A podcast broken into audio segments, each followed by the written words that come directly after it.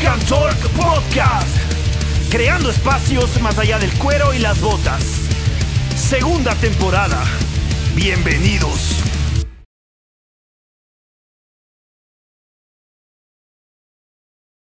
Hola, ¿cómo estamos, gente? Es un placer, un honor y un gustazo estar una vez más aquí en este el Rock and Talk podcast, este espacio que hemos decidido crear más allá del cuero y las botas, donde nosotros queremos conversar con las personas que son, digamos, partícipes de este estilo. Como siempre hemos dicho, una de las características de este podcast es que todos cachamos que Dave Mustaine es metalero, pero hay 40 mil personas que le van a ver a Megadeth que también tienen una historia, también tienen una vida y algo que contar. Entonces, esta es una semana más que les traemos una temática que queremos en buscar la conjunción exacta con el rock, con este género que tanto nos gusta. Brian, hermano, qué gustazo verte, qué gustazo estar aquí en este, una semana más en este podcast, con unas temáticas chéveres que nosotros tenemos, que nosotros queremos siempre buscar, tratar de variar, siempre tener algo nuevo que decir, porque hay un montón de gente, hay un montón de rockeros, entonces hay un montón de historias. Entonces esa es la idea. ¿Cómo estás, mi brother? ¿Cómo te va? ¿Cómo está ¿Qué todo? Tal? Hola, hola gente, ¿qué tal? Buenos días, buenas tardes y buenas noches, donde nos escuchen, donde nos vean. Bienvenidos nuevamente más a un, a un programa, el segundo del año, y la verdad que nuevamente estoy emocionado de estar con ustedes. No se olviden de siempre de seguirnos, de suscribirse en nuestras redes sociales, que es el granito de arena que pueden hacer por nosotros, que no, no es mucho, así que y, para nosotros vale un montón. Así que bueno, bienvenidos nuevamente. Hoy día, sin dar más, más allá, ya Rubén más o menos estaba eh, dándonos una, una pequeña introducción a lo que va a ser hoy día, que, que, sí, que la verdad que hemos descubierto bastantes personas dentro del rock eh, que, es, increíble, que uno no sabía o que, y como es nuestro eslogan mismo, eh, creando espacios más allá del cuero y las botas, eh, rompiendo estos estereotipos que se tiene también con, con los rockeros, que a veces nos dicen son así, son marihuaneros, drogaditos, tal vez sí, pero también tenemos, somos responsables, así que, así que bueno, esta vez tenemos aquí a Úrsula Fadic, que ella, ella vive en Bélgica, y hoy nos va a contar un poco, bueno, vamos a conversar como siempre, como digo, este es un conversatorio, vamos a, a, tratar temas de los viajes y el rock. ¿Qué quiero decir con los viajes? Tenemos que, sabemos que siempre hemos ido a la aventura, salir aunque sea del pueblo e irnos uh, o viajar, viajar una hora, dos horas, o increíble, viajar en avión, los que han tenido las oportunidades para ver a sus bandas favoritas, ya sean tal vez como músicos ha hecho o tal vez nosotros como fans, o como parte del staff eh, de logística, como también ha hecho Úrsula. Eh, entonces, eh, estar en festivales, estar en un evento, viajar, tiene un sabor espectacular. Así que, bueno, Úrsula, preséntanos tú más o menos qué haces, quién eres y bueno, qué, qué, qué, qué haces ahorita en, en Bélgica. claro. Hola, eh, gracias por invitarme primero. Lo encuentro súper interesante que también pongan el foco así como la gente común y corriente. Yo soy fotógrafa de profesión. Eh, también en algún momento puedo hacer así como fotos de recitales y todo eso, cuando estaba viviendo en Chile, pero acá trabajo como fotógrafa comercial y me vine a Bélgica por amor. Conocí a mi pareja en Wacken. Yeah. Y, sí. y de ahí, eh, nada, pues empezamos una relación y alguien se tiene que mudar y me vine a vivir para acá. Qué, qué, qué mejor, qué mejor. Sí. Qué bacán. Pues es una anécdotaza, o sea, en el Wacken. Sí. Qué más rocker que eso, ¿no? Siempre. Porque sí, encontré mi pareja en el Wacken, sí, bueno, ella, ella es Úrsula, ¿no? eh, pero, pero, bueno, sí. Eh, yo te quería comentar, Úrsula, ¿cuál, ¿cuál fue tu primer concierto o cuál fue tu primera experiencia que tuviste eh, de, de, joven, supongo, y todo, que dijiste, no, eh, me gustó el rock, y o fue tal concierto o qué viste en ese concierto, qué banda fue que realmente te motivó y te llevó a, a hasta hoy día y a viajar por encontrar a una persona rockera también. Uh, mi primer concierto fue um, Biohazard y Bad Religion en Santiago. Me gané la entrada en una radio, uh -huh. eh, una radio rock que recién estaba empezando en ese momento, que se llama Rockaxis. Yo todavía... Ah, yeah. Y mmm, yo no quería ir sola porque me daba miedo, tenía como eh, 15 años, una cosa así. Uh -huh. Y le pedí a mi hermano que fuera conmigo y se rompió la pierna y no podía ir. así que fui sola y fue tremendo concierto. O sea, la, la, energía, todo lo que había ahí y todavía Biohazard, se podrán imaginar con un público latinoamericano. Fue, como decimos en Chile, la cagada. y a mí me ocurrió como yo no sabía ir a meterme al medio, nada, no podía respirar. Pero a pesar de esto, em, lo pasé tan bien, me gustó tanto la experiencia que desde ahí en adelante que siempre que tuve la oportunidad fui a un concierto. Qué chévere, qué chévere eso. Sí, porque a veces hay experiencias de que a veces te vas, o sea, eso como tú hiciste, la oportunidad se presenta y te toca ir solito, fue a conciertos, yo me acuerdo a dar funeral igual, solito, al, concierto cuando fue aquí en Quito, y es como, vives diferente la experiencia, o sea, la idea es la, la convivencia de la banda, o sea, tú estás literalmente viendo, vas a ver al grupo, o sea, no te, a veces conoces personas, gente, pero más que todo estás, te regresas solo a la casa. Entonces es como que tienes todo este chance de, de, pasar y ver las cosas. Entonces yo creo que ese miedo que a veces muchas personas de, se pierden conciertazos solo por decir no tengo con quién ir. Es, verdad que sí. toda la razón también me pasó un poco más grande ya, tenía como 24 y fue Megadeth a Santiago. Y también quería ir y no, ninguno de mis amigos querían ir por por dinero, por tiempo, por lo que sea, y decidir sola y fue sí, una experiencia súper buena, lo pasé súper bien. Ah, ¿Al final fuiste? Sí, sí, sí. Fue, fue así como mi, mi, mi, primer, en realidad, así como experiencia para atreverme a ir a otros conciertos sola. Y también eso fue como lo que me empujó a viajar sola y ah, después a atreverme a ir a alguna cosa aquí en Europa cuando estaba estudiando. Eso justo te iba a decir, o sea, tú tuviste la oportunidad, digamos, de ir de una manera laboral o de viajes a, Europa, digamos, a tus primeros conciertos o cómo fue que estés ahí. Lo que pasó fue que em, yo tenía como 27, tengo 37 ahora hace 10 años, y la cuestión es que em, yo quería viajar, quería vivir por un tiempo afuera y estuve buscando y me dieron una beca para aprender el croata, como mi apellido dice Fadic. Entonces yo pude aprender eh, el croata por dos semestres y así fue como me fui a Croacia. Y mm, aprovechando que estaba en Europa, dije voy a viajar y voy a tratar de hacer lo que más pueda. Y así fue como fui a algunos conciertos en Croacia. No tanto, porque ahí no hay tanta... O sea, no, no, no hay tantos tours que lleguen hasta Croacia. Y mm, día a día por un amigo eh, conseguí tickets para ir a Wacken. Y así fue como llegué a Wacken. Wow, okay. Bueno, mi novio y ahí todo se empieza, se empieza a unir y, y ahora vivo acá. aparte, bueno, de la experiencia, digamos, romántica, tuviste, por así decirlo, yo creo que el Wacken es la meca de, de, los metaleros, o sea, yo creo que es un sueño que tú tienes que ir, o sea, yo creo que es algo como una obligación dentro de lo que es el, rock and roll. O sea, la retribución máxima yo creo es ir a esos festivales para demostrar lo que de verdad significa para tu vida esto género. Y eso te quería preguntar, ¿cómo es la experiencia? O sea, tú vas al Wacken, porque yo hasta ahorita no tengo la suerte, algún día voy a ir a tocar allá, pero la idea es cómo, ¿Cómo, ¿Cómo es la idea? O sea, ¿cómo es ir al Wacken? Este ¿Cómo, te preparas, ¿Cómo te preparas? Es el mejor del mundo. Para, para, arrancar especialmente un festival y digamos en esto, como dijo Rubén, al Wacken, ¿cómo te preparas tú y para la gente también que, eh, que no sabe o intenta viajar o lo que sea? Eh, ¿cómo, ¿cómo, te preparas tú primeramente eh, físicamente, psicológicamente y también con el equipaje, las cosas y todo eso que, es, el festival, ¿no? Sí, Mira, yo la verdad es que cuando me vine a Europa, eh, mi, como mi idea principal era simplemente viajar, pero también pensé, había escuchado sobre Wacken desde que era adolescente, entonces dije, eh, voy a ver cuándo es y mm, si es posible voy a ir. Y cuando vi el website ya los tickets estaban vendidos estaba todos eh, sold out. Así que dije, pucha, ya nada que hacer, eh, si está todo vendido, tendré que ir a otra cosa y veré. Y tengo un amigo, Nicolás, y él postea en, Facebook que va a Wacken. Yo le digo, oh, le pongo así como, qué envidia, qué pena que no pude conseguir tickets o si no iría. Y un amigo de él, que no podía hacer el viaje, pero que tenía el ticket, pone, ojo, yo tengo un ticket y lo contacté de inmediato. claro, Nicolás me trajo el ticket, entonces yo no fui la que realmente preparó el viaje, sino que aproveché la oportunidad. Fue Nicolás y su amigo. Y yo me sumé así, pero de inmediato, en cuanto lo vi.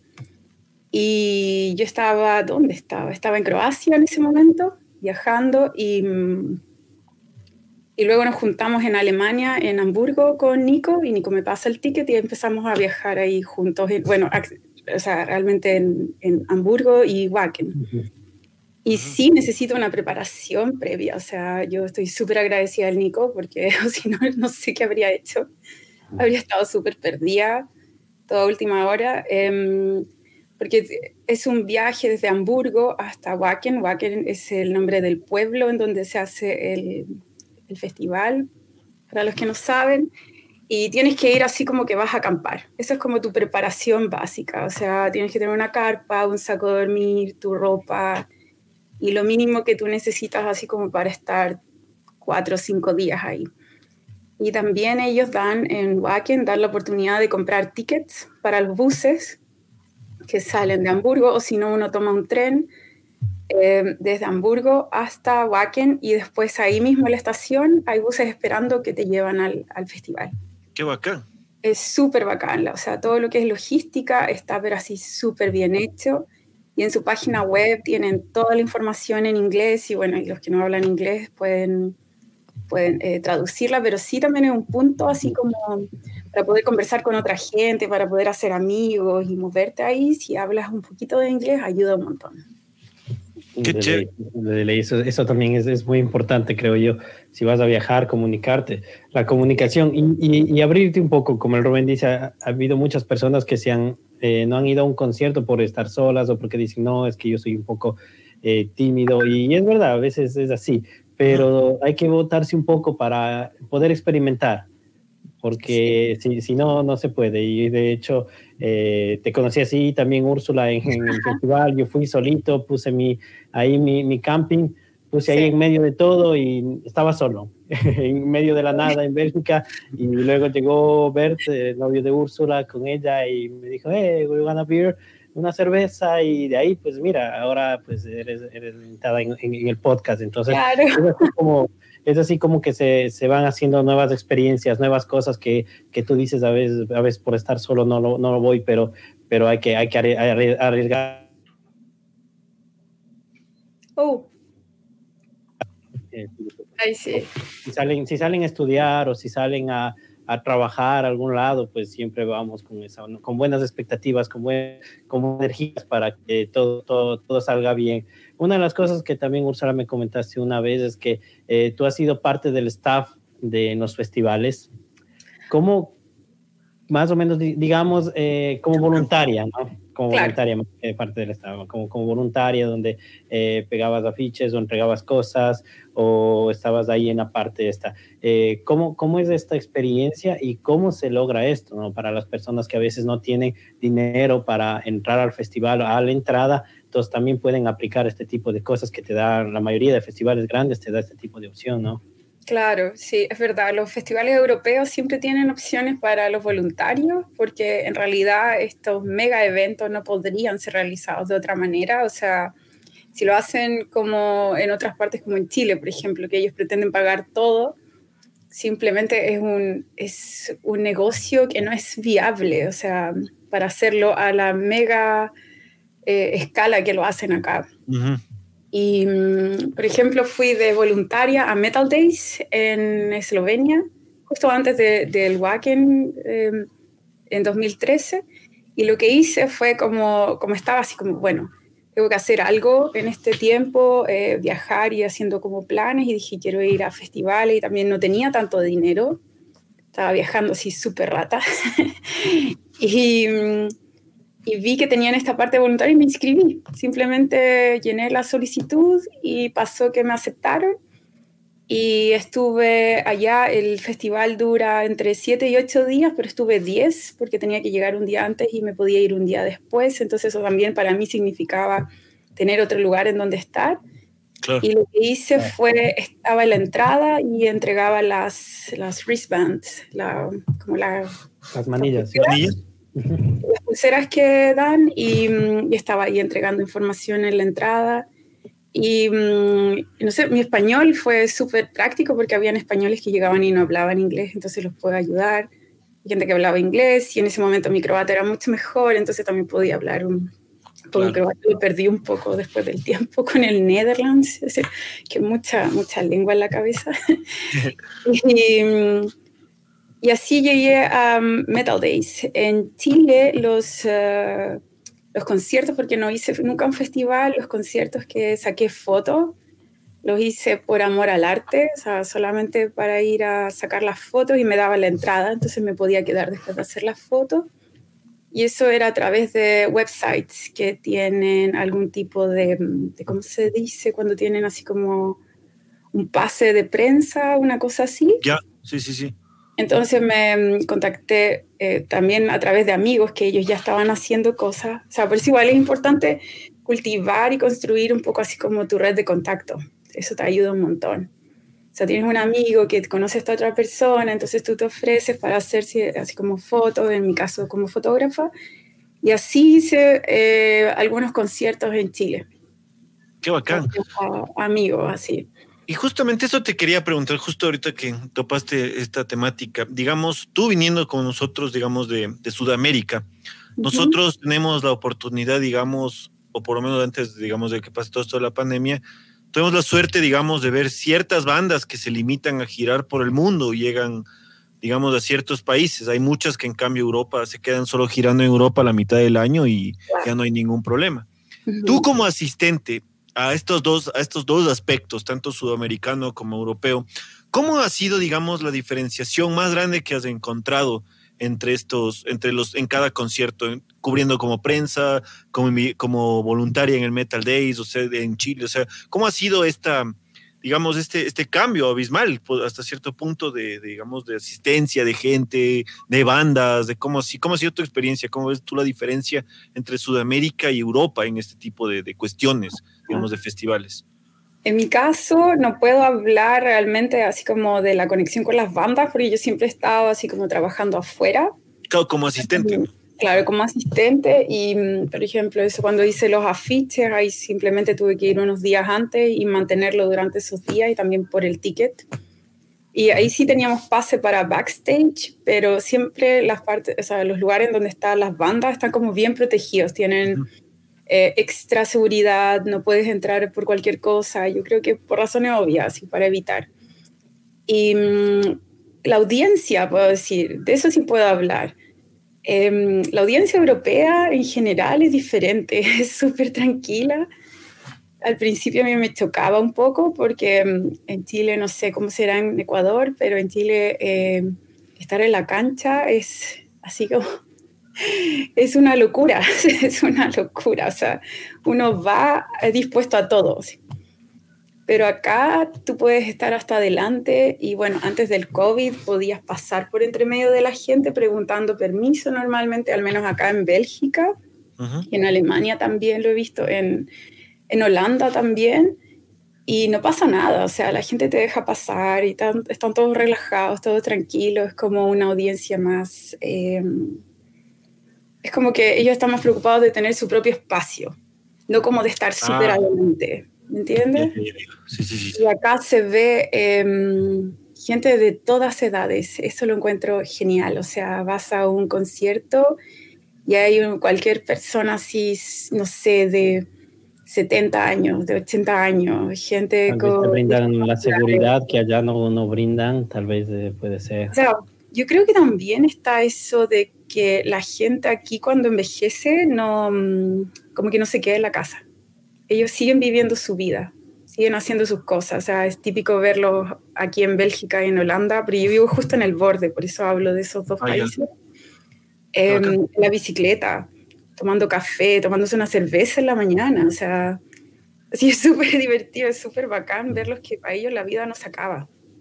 Entonces, ver gente mayor en conciertos, niños, mujer embarazada, de todo, o sea, es súper bacán. En cambio, en, Chile, al menos que mi experiencia en Latinoamérica, em, es como más un público joven, así como que se espera que sea de cierta manera, em, como que están todos vestidos de, de, metaleros y, y acá no, acá encuentro que la gente es más libre.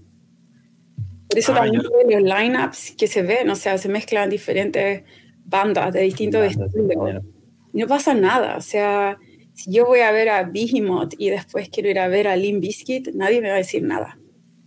Porque es mi problema. En cambio, en Chile, ay, no, ¿cómo se te ocurre? Limp Bizkit. Y yo, ya, por favor, o sea, cualquiera de mi edad alguna vez escuchó Limp Bizkit, así que, pues, digamos, claro. Claro, acá, bailas con alguien y ya no eres rocker. Entonces, claro. Y al final todos bailan, todos bailan, pero... no pasa nada si es para pasarlo bien. Entonces, como... Eso, esas son las mayores diferencias que veo, pero sí, a veces, por ejemplo, fuimos a ver con Bart, que fue Metallica, en, un, en una arena en Amberes, y yo estaba atacada porque todo el mundo estaba sentado. Las primeras cinco canciones, todo el mundo sentado, con Metallica. Y, yo, y en Chile eso es imposible, o sea, imposible. O sea, empieza la banda y empieza la fiesta. Y ya después de un rato empezó, pero yo estaba así como, levántense, esto es Metallica. Los sudamericanos se salió ahí. Es que sí, es, lo, apasionado. Yo vivo acá, pero yo soy chilena, o sea, y orgullosa. Somos, sí, la verdad que somos nosotros más apasionados. Somos, por eso a las bandas les encanta ir a Sudamérica, les encanta porque es otro sabor, es, es como que otra energía, la gente salta, pero eh, eh, recuerdo el, solo ver el concierto de Maiden de Chile, el en vivo nomás, increíble, el DCDC. Entonces, eh, en Ecuador igual, nosotros somos muy también al pogo, a estar ahí. Y la verdad que ese tipo de cosas se extraña cuando, cuando uno, uno deja, deja el país. Pero, eh, sin embargo, ¿cuál crees tú que sea? ¿Por qué no, no se tiene a nivel de logística? Tú que has, has estado ahí como voluntaria en, en los festivales. Eh, ¿Qué crees que le haga falta tal vez a, países como Sudamérica para tener a nivel de logística, me refiero, eh, este tipo de, eventos, este tipo de, festivales con una buena logística como es desde la entrada, desde la, recolección de personas hasta el final, que sería la limpieza de, la última persona que está ahí? Entonces, más o menos tú, ¿cómo, ¿cómo verías ese aspecto? Ah, primero, el tema del implementar el trabajo voluntario Creo que es súper importante porque así tienen a más personas que puedan hacer el trabajo. Por ejemplo, el, el, el mm. festival que yo tengo un poco más de información, porque al que voy siempre a ver lo de los afiches y, y ha ido a varias ediciones, desde 2015 a 2019, bueno, cuatro o cinco ediciones. Y el asunto es que em, la logística es súper importante porque es desde armar el lugar, o sea, hay muchas cosas que son eh, pagadas así por compañías que traen todas las cosas, materiales, el escenario y todo eso, pero hay otras que son voluntarias y son súper importantes porque, no sé, eh, yo cuando estoy pegando los afiches, viene alguien y me trae agua y esa persona es necesaria. ¿Entendí? Y ese es un voluntario. Entonces, una persona y creo que aplicar eso es súper importante. Y, y, en temas de logística, al menos lo que yo veía en Santiago, es salir un poco de la ciudad. Para hacer un mega festival es difícil hacerlo solamente en la ciudad, sobre todo en metal, que no es un, no es un género que, que sea así como tan, tan popular. No significa que no esté vivo, o sea, para mí el metal está súper vivo y el rock también, porque es cosa de ver la cantidad de bandas que hay, la cantidad de discos que se, que se, lanzan, la cantidad de conciertos que hay. Casi siempre está todo lleno, eh, pero no es tan visible. Sí creo que así como salir un poco de... Yo, yo, hablo de Santiago solamente porque yo siempre fui santiaguina más que chilena, o sea, es, raro decirlo, pero es verdad. O sea, claro. de, la, de las capitales, al menos en Latinoamérica, como que nos quedamos mucho ahí y, y salir un poco a encontrar un lugar bueno. Eso también encuentro que al menos en Santiago era un problema. Así como que todo tenía que ser como en una arena y en, el, en las arenas se pierde la, esa, esa cosa así como de, de estar en, de ir al camping, de, de, no sé, de poder sentarse en el pasto, de, de, ir a comer afuera, o sea, todo es como más encerrado y el, el ambiente no es igual. Al menos eso es lo que yo veo en mi experiencia, así como que podría... es, es, verdad. Eh, pero bueno, es, es chéverazo ese tipo de experiencias, todo, pero ¿tienes tú alguna mala experiencia? Seguro lo tienes, por supuesto, eh, que has dicho, no, tal vez ya no, ya, me, ya no quiero ir nunca más, o después dices, no, por esta experiencia quiero irme el otro año y superar todo esto que me pasó. No sé si, o si hay chance, si tienes el chance de contar también, ¿no? Mala claro, experiencia. privada. ¿Sabes que nunca ha pasado una mala experiencia? Lo, ah, ya, lo peor eh, son los baños en, en Wacken. Asqueroso. Es asqueroso. Debe ser. Asqueroso. Ay, Dios, es asqueroso. Y mm, eso, bueno, es que el festival, todo lo que es festival, es tan increíble que es como que uno se olvida. Pero cada vez que, que he vuelto, es como que ya, inevitable. O sea, tienen un sistema sanitario que de verdad que es súper deficiente. O sea, para la gente que no le gustan los baños químicos, ay, que se haga la idea que eso es lo que es. Pero yo creo que los últimos años, bueno, el último que yo fui fue en 2017 y ya habían implementado al menos así como duchas mejores que no eran pagadas. Pero las filas son gigantescas. No sé cómo lo harán ahora, ojalá que mucho mejor. Pero he sabido que los baños ahí son... son Porque, claro, nada. El, el clima también. Eso puede ser un problema, pero ahí ya no hay nada que hacer que en Wacken cuando llueve, eh, todo se vuelve así como un, lodo, pero es así como que te entierras en el lodo. Entonces también es, complicado. Pero sigue, la experiencia sigue siendo tan increíble que, no le importa. Así como que ya, yo sé a lo que voy.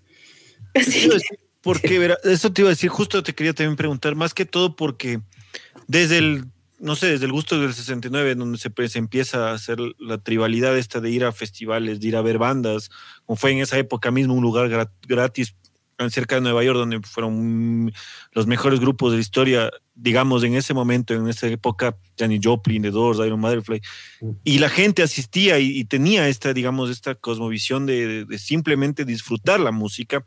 Como tú dices, también ahí está toda esta oportunidad del clima. Yo justamente quería preguntarte, de los festivales que has asistido, digamos, un consejo para las personas que van, porque a veces no van ni con chompas al, concierto y después estás con neumonía. Entonces, hay alguien que te da una choque Entonces, ¿cómo, cómo, cómo es? cosa ¿Qué consejos tú darías, digamos, al rato de la experiencia? ¿Qué cosas son vitales para llevar al rato que tú viajas a un festival? Porque una cosa es viajar, digamos, a la playa a pasar fin de año y otra cosa es, digamos, viajar a chuta, ver la mano, Entonces, sí, eso sí, como, ¿qué, ¿cuáles son tus consejos tú que has tenido esta oportunidad de, de participar en diferentes festivales en el mundo? Es verdad, es verdad. Perdona, tengo que conectar mi computador por un segundo. Ahora sí. Eso, oh, ya, del clima. Em, no sé, el verano europeo, al menos en, la zona donde vivo yo, eh, no es como los veranos en, en Latinoamérica. Aquí hace frío, llueve y 25 grados a veces no es suficiente, en la noche hace frío. Así que, ¿te acuerdas, Brian? que yo siempre andaba con mi chaqueta. no había llevado, porque, porque era verano, no había llevado, pero de ahí, gracias a un amigo de Úrsula, igual, saludos a, Kun, hasta me, dio, me regaló una, una, una chaqueta, me recuerdo, un, Una chaqueta es súper importante, algo, una chaqueta contra la, la, lluvia, un cortaviento, una cosa así, es súper importante. Y mm, si uno va a acampar, una carpa que te acompañe bien, o sea, que tenga una calidad más o menos buena, si o si no te llenas de agua adentro. Así. así como buscar un poco técnicas de camping que alguna gente puede decir, ay, no, eso déjenlo para los nerds, pero la verdad es que ayuda un montón. Ayuda. Técnicas de camping y algo para, mm, para abrigarte. Ah, y un par extra de zapatos. Es súper importante. Porque se te moja uno y estás jodido. Pero así, lo único que necesitas, lo único que podías hacer es comprarte otro. Y los pies secos hacen, hacen una gran diferencia. Claro. Yo, yo, yo también, yo, yo quería, porque el Rubén por el tema de, del Woodstock y todo esto, ¿no? Que los festivales ya vienen de hace muchos años, los eventos, todo esto. Eh, ¿Cómo has visto tú desde los años que tú has ido a los conciertos en general, tal vez no solo festivales, conciertos, ¿cómo, ha sido, cómo has visto tú desde tu perspectiva la evolución eh, de la gente especialmente? Quiero saber yo, ¿cómo ha sido la evolución eh, que ha tenido con respecto al rock? Eh, antes sí, era un poco más, el rock era más, se, se notaba más, pero también había más estereotipos y prejuicios al rock. Hoy tal vez menos, pero se ha ido ocultando menos también la visibilidad, como decías, del rock. Eh, ¿Cómo has visto y cómo vas a ver de aquí? Eh, ¿Cómo le ves tú desde tu experiencia para los futuros años que se vienen también después de esta post-pandemia? Oh, eso es, no sé, em, siento que en, en, el tiempo en que he ido a conciertos como que no ha cambiado tanto hay varios eh, festivales que están creciendo, que se vuelven, que pueden recibir a más gente, que se cambian de lugar. Em, pero de la gente, em, lo que sí veo, por ejemplo, cuando nos, vimos, nos conocimos en Alcatraz, ese es un festival así como de, más, de gente más joven y eso se siente súper bien, porque significa que el movimiento sigue y que no se está perdiendo. Em, yo creo que las redes sociales van a ayudar mucho con esto. Este podcast, por ejemplo, ayuda a seguir construyendo la, escena. Y, y, la verdad es que post pandemia ahora no sé cómo va a ser. Lo único que he vivido así dentro de la pandemia fue Alcatraz y fue así como mi, mi lugar feliz creo que lo pasamos tan bien, que era como volver a lo de antes, más toda la emoción de volver a tener un, festival. Y sí, el festival eh, tuvo que crecer para poder recibir tanta gente con todas las medidas ah, sanitarias. Y la verdad es que fue, pero así, increíble. Entonces yo creo que todo lo que se viene, viene así como en grande, viene súper bien. Sí, esperemos que, esperemos que se vea. Sí, sí. Porque hay un montón, digamos, de, festivales, como tú decías, que han crecido, que tienen cada vez más, digamos, carteles más llamativos, con bandas, digamos, como, no sé, supongo el Hellfest, con Metallica, Guns N' Roses, con bandas que no han ido antes, digamos, de ese tipo, digamos, de conciertos en los que antes era Morbid Angel o Immortal. Entonces, donde crece el, el, digamos, el, alcance de personas por, la, por las bandotototas que van allá. Entonces, eso te iba a decir porque he visto que por lo menos en muchos afiches que lanzan las bandas eh, que publican en Facebook, hay un montonazo de festivales en Europa y es como una gira que ellos solo realizan de festivales, como digamos Anthrax, tocan el Wacken, tocan el Hellfest, tocan un montón de cosas así. Entonces, eh, más o menos, dado tu experiencia, ¿cuánto crees que se necesite, digamos, económicamente una persona, digamos, en Europa? Para ir a todos estos conciertos, para ir a una gira de oh. festivales, o, y, el caso otro sería un latinoamericano, que debe ser full más, pero, o sea, ¿cómo es esto? ¿Cuánto más o menos se necesita para cachar? Porque si es chévere, como, ah, acá me voy al Wacken, es como que loco. No vas ni a Metallica en tu país, entonces sí, sí me... Eso Sí, creo que decir así un, un monto es complicado porque mm, depende mucho de tu estilo de viaje. O sea, ah, eh, no porque se, nos guste la misma música, a todos nos gustan las mismas comodidades. Entonces, por ejemplo, tengo amigos que ellos solamente se van a quedar en hoteles. Y para mí no hay problema quedarme en un hostel con 20 camas por pieza. Entonces, los precios cambian mucho. Eh, creo que hay que considerar eh, los requisitos que el país pide. Por ejemplo, para entrar a Europa piden eh, a, los, ciudadanos chilenos 95 euros por día por persona para, ver que te, puedes sostener solo.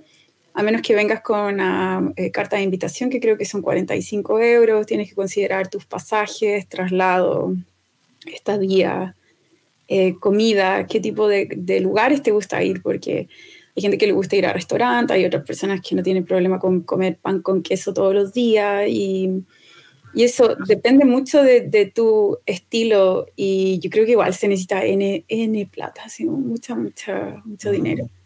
O sea, como para ir a todos, pero, o sea, también he conocido y dentro de mi amigo, el Nico, él ha hecho varios festivales, dos o tres, y eso ya igual, o sea, es casi un mes y eso no es menor.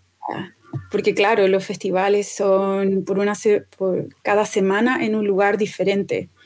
Nunca se chocan los festivales, no, o sea, debe ser armado así mismo. Bueno, sí, por ejemplo, yo no podía ir a Hellfest porque es al mismo tiempo que Grass Pop. Y Grass mm. Pop es a 20 ah. minutos en auto de mi casa y es tradición para mi novio, entonces para él es como súper terrible perdérselo. Claro. Y mm, claro, desde el momento en que yo me mudé acá, cambiaron de fin de semana y ya no, puedo, no hemos podido ir a Hellfest. Em, mm.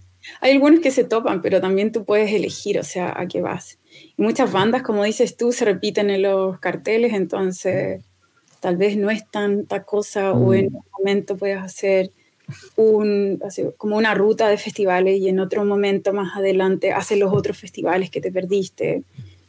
Eso, eso, justo. Sí, sí, la verdad, la verdad que sí. Tiempo, un mes, al menos, para poder hacer varios festivales y hacer un presupuesto súper a conciencia de cuáles son tus necesidades y de todos los, como los costos básicos.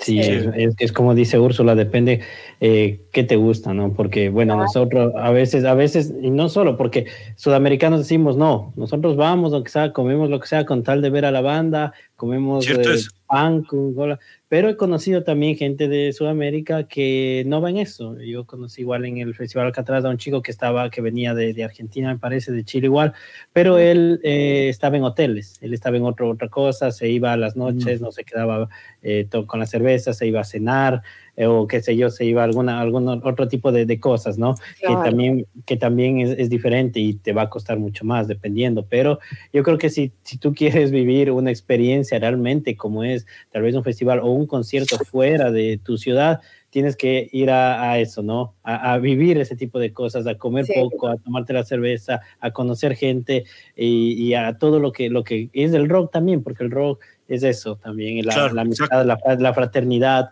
el a veces que siempre no se tenía dinero o pedir a alguien o colaboraciones y, la verdad que, que, cuando estamos en un concierto de rock, ya sea en Sudamérica, eso es muy importante, en Sudamérica o afuera, eh, siempre hay alguien que te, que te colite, me acuerdo en, igual en Ecuador, en Quito, siempre te invitan una cerveza, te, te invitan un trago o está, eh, ya sea fuera del concierto o adentro, en el, en el caso cuando vendían eh, cerveza adentro, entonces eso también es importante. Lo que dijo el Rubén también que mm, antes, que estaba notando que antes en los festivales, en los conciertos a nivel mundial, antes solo era una banda o dos bandas, ahora hay muchísimas bandas. De hecho, en Quito va, va a haber un festival con Belfegor, con Neurocast en, en tres, cuatro meses, pero antes los conciertos eran tal vez una banda o dos, incluso los festivales eran máximo 10, 12 bandas. Ahora tú ves en los festivales más de 70, 80 bandas. Y, todos son buenos. También pequeños, tú ves 3, 4, 5 bandas. ¿Será que ya la gente está pidiendo siempre de más o ya no se basta con una banda? Eh, no sé qué será, estamos más nosotros también eh, estrictos con esto. como perdona, yo, yo, creo que para hacerlo más sustentable, porque si tienes un cartel que sea más rico, tienes más gente que quiere, que quiere ir. Entonces, porque no sé, si es que es un solo género, por ejemplo, en death metal y tienes solamente una banda, ese fan no va a querer ir. Pero si tienes, no sé, al menos dos buenas bandas cada día, ese fan sí va a ir, no importa qué, otra, qué otras bandas toquen. Así que creo que es como para hacerlo más atractivo, que es parte de la logística también. Y para hacerlo eh, también sustentable para las bandas, porque creo que eh, simplemente así, por mi experiencia eh, personal de, al viajar, o sea, viajar no es barato.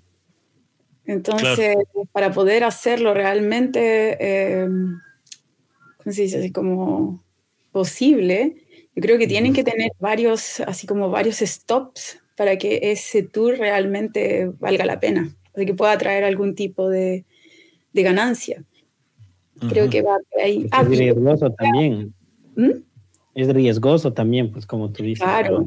Y algo que quería em, agregar en eso de, de, cómo viajar y todo eso, en mi experiencia, em, para mí no es problema acampar y todo eso, pero si vas a varios eh, festivales, se agradece absolutamente que una noche me haya quedado en un lugar que es tranquilo, que tengo una buena ducha, que puedo dormir hasta tarde y que puedo lavar ropa. Porque la mm. ropa después de un festival termina así, pero así como tóxica, es horrible. Así que hace falta tener para sola. para limpiarse, para llenarse de energía, comer bien. O sea, yo diría que al menos en, en el presupuesto, por muy rata que uno viaje, tienes que tener un día de comodidad. Así te recargas y vas de nuevo. Al menos para mí ha sido siempre igual. Así. Qué buen consejo. Chévere, porque sí, sí, sí, eso justo te quería. Y otra cosa, bueno, una de las que quería preguntarte es dentro, digamos, de los festivales que has podido visitar, que has podido viajar por diferentes países, ¿te acuerdas más o menos, digamos, ¿Cuáles han sido, cuántos han sido, cuáles, digamos, son los más Wacken, como has dicho, Graspo, el Metal Days, o quizás otros que son, han sido buenazos, pero digamos no tienen ninguna, un renombre tal como, no sé, el, Hellfest? Entonces, ¿cómo, han sido? ¿Cuáles han sido, digamos, esos festivales? Porque me imagino que en, en, algún, en muchos de ellos deben haber habido unas bandotas. Entonces, claro, haberles visto como tener ese chance tuyo de, de algunos años viajando, algunos años festival, algunos festivales visitados. Entonces, más o menos tienes una idea de cuáles son, creo que has visto todo. ¿Qué otros yo, he ido? Em, casi siempre nosotros elegimos como lo que es fácil eh, llegar. Em, queríamos ir al, al Barcelona Rock Fest y no pudimos, pero se supone que eso lo digo sin experiencia personal, pero es súper bueno. Y de los que he ido, el Dynamo Metal Fest. Ese es súper bueno, es súper bueno y volvió hace como cinco años, una cosa así, ya ni me acuerdo. Y mm, es en una arena y es, pero siempre tienen un buen line-up, es barato, es... Es en Holanda ese, ¿verdad? Es en Eindhoven, en Holanda. A mí me queda súper cerca, como a 40 minutos. Ah, qué bien. Y mm, ese es súper bueno, está creciendo bien. Ahora tiene camping y todo, bueno, quién sabe, pero tenía camping. Uh, también Eindhoven eh, Metal Meeting. No, Metal Meeting, Metal. Ah. Eh, también ese era bueno. Y mm, el otro, Alcatraz, al que fuimos. Mi perra está ladrando, perdón. Eh, Alcatraz también es súper bueno. Eso, eh, Alcatraz, eh, Summer Breeze en Alemania, también es súper bueno, súper buen festival, gigante, gigante, gigante.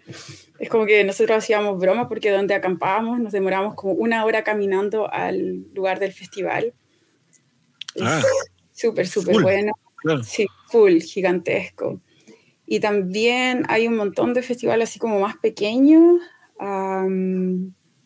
que he ido, pero sabéis que como que se me fue con todo esto de, de, salirme y la perra se me fue de la mente. Pero eso, eso es lo que me acuerdo ahora ya.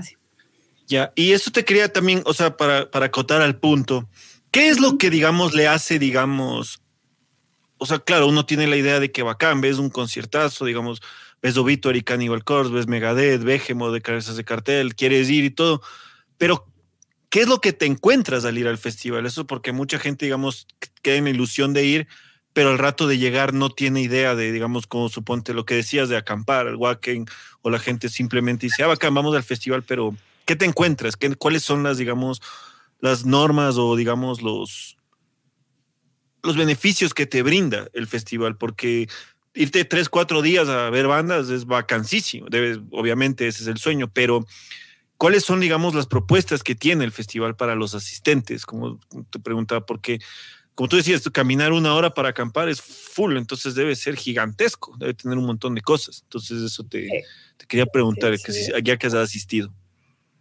Es verdad. Em, dependiendo del festival, em, es como sea. Normalmente los festivales grandes, grandes están fuera de la ciudad, y, pero están bien conectados, entonces puedes llegar de esa manera. Y cuando tú entras, así como describiendo el lugar, Em, creo que en un general, así como que te encuentras con, con toda la parte de la etiquetería, entonces que te revisan tu entrada de qué sé yo y luego te ubican en la zona de camping si vas a ir al camping o si no te dirigen a la zona de festival, que están separados. Y mm, Cuando tú estás en la zona de camping, ahí depende eh, si vas en bus, normalmente te dejan en una zona más cercana al, a la zona de festival.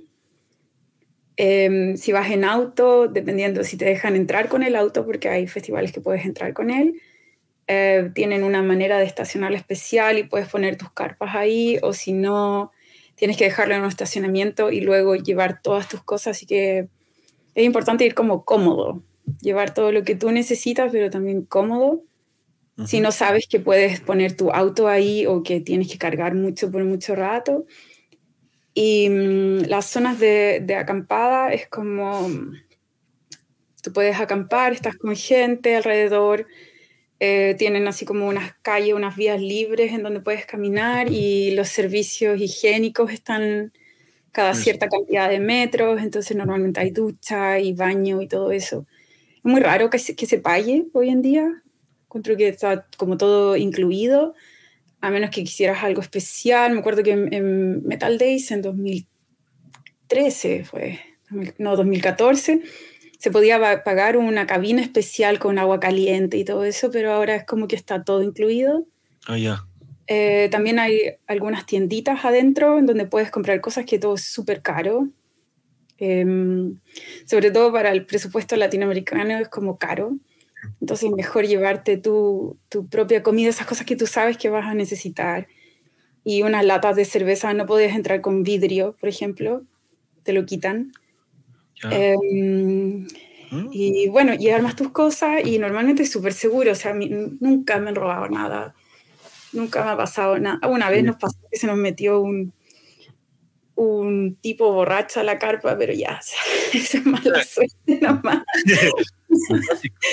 es mala suerte. Porque se equivocó de carpa. No. y, pero eso es así como la zona camping y luego tú puedes ir a... Dejas todas tus cosas y te vas a la zona de festival que es aparte. Y ahí en la zona de camping también eh, a veces tienen para tomar desayuno, que eso también igual es interesante, tener un café, si es que tomas café, no sé. Y vas a la zona de festival y en la zona de festival están las áreas donde están los escenarios y como áreas en donde eh, ir a comer, en donde está la parte para comer, donde hay un bar. Hay muchos, muchos festivales europeos que tienen un bar aparte, donde te puedes ir a sentar si estás cansado y qué sé yo. Eh, también tiene servicio higiénico adentro de la zona festival. Eso es como en general lo que te vas a encontrar en un festival fuera de la, de la ciudad. Y cuando es la ciudad, si es que en una arena, tal vez es lo mismo que en Ecuador, no sé cómo será, o parecido como es en Chile, que está toda la zona arena, que es donde es el escenario, y venden eh, comida o cerveza alrededor o algún tipo de líquido. Y afuera pueden tener así como algo más para comer y, y como una zona así como para sentarse y como para estar un rato. Claro.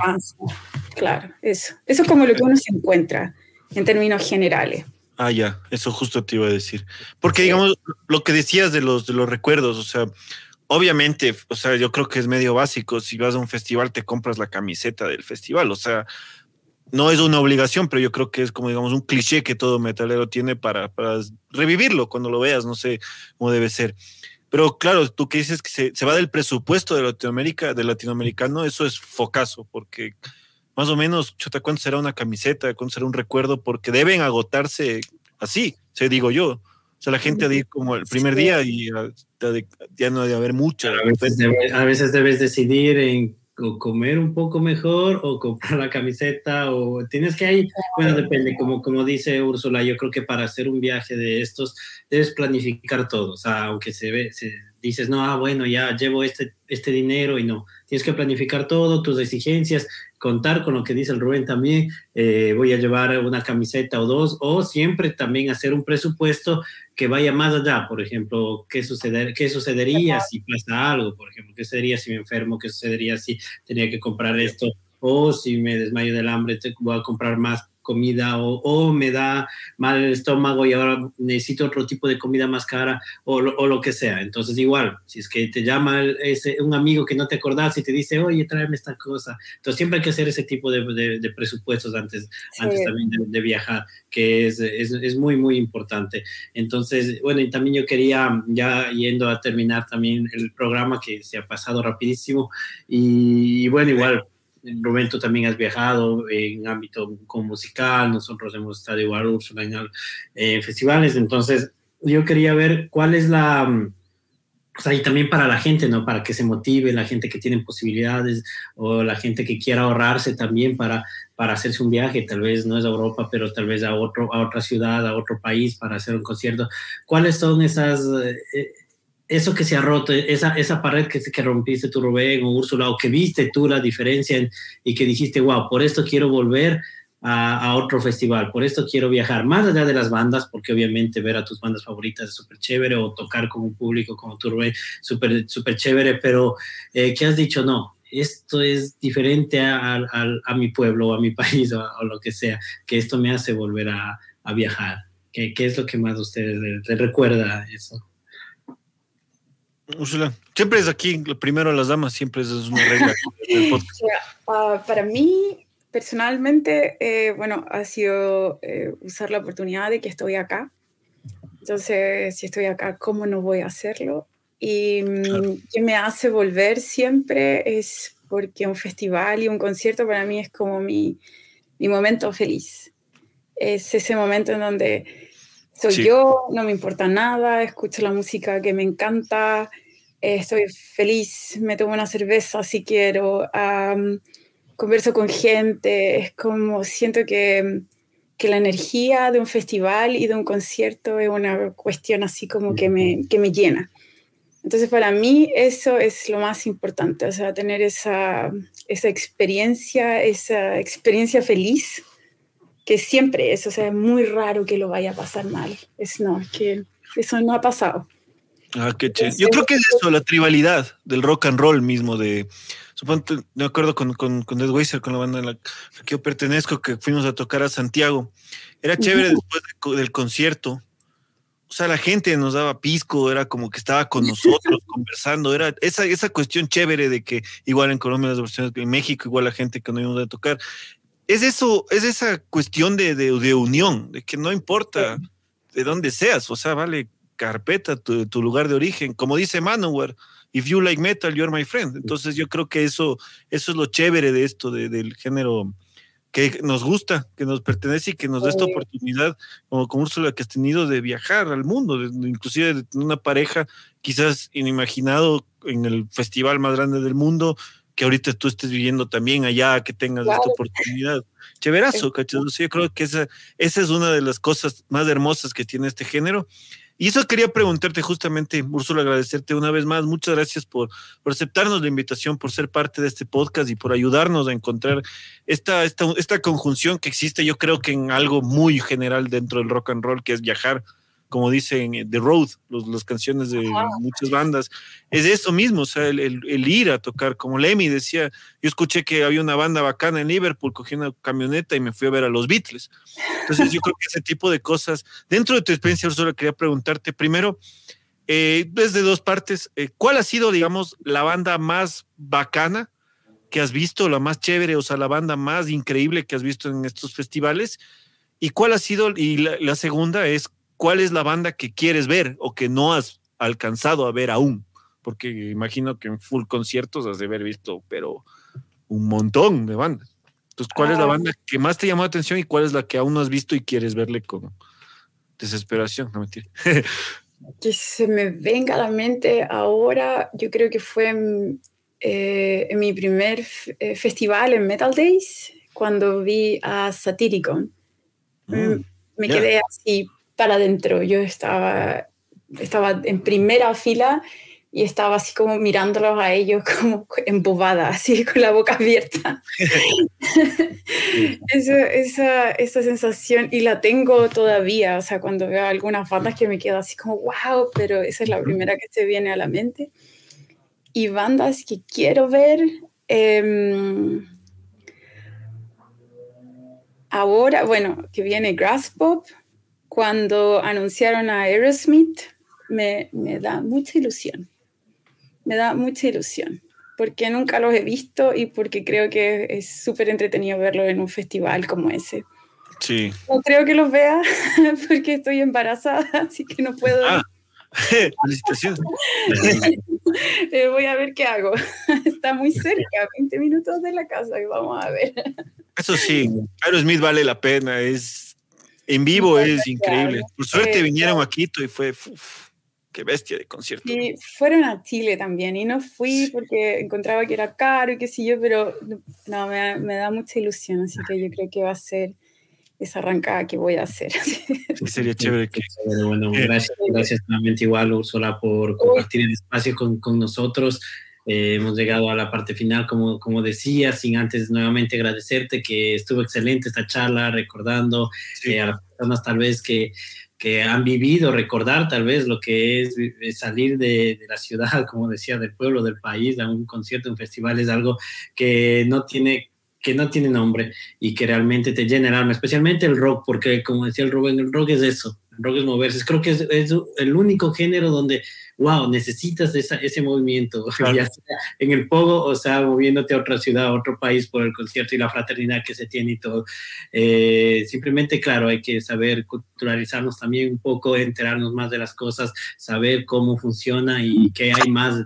Y, y este, y este podcast fue para eso, para que conozcan más qué hay detrás de esto, qué hay a veces detrás de un viaje, de, de un festival.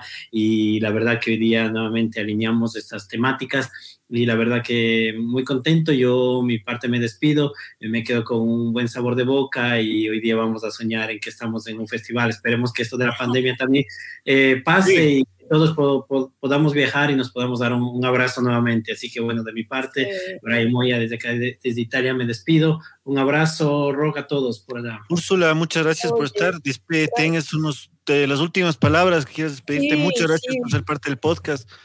Y Gracias a ustedes por invitarme. Yo aquí, persona común y corriente, eh, es súper entretenido poder hablar de esta experiencia y que Brian me haya invitado y cómo nos conocimos en, en Alcatraz.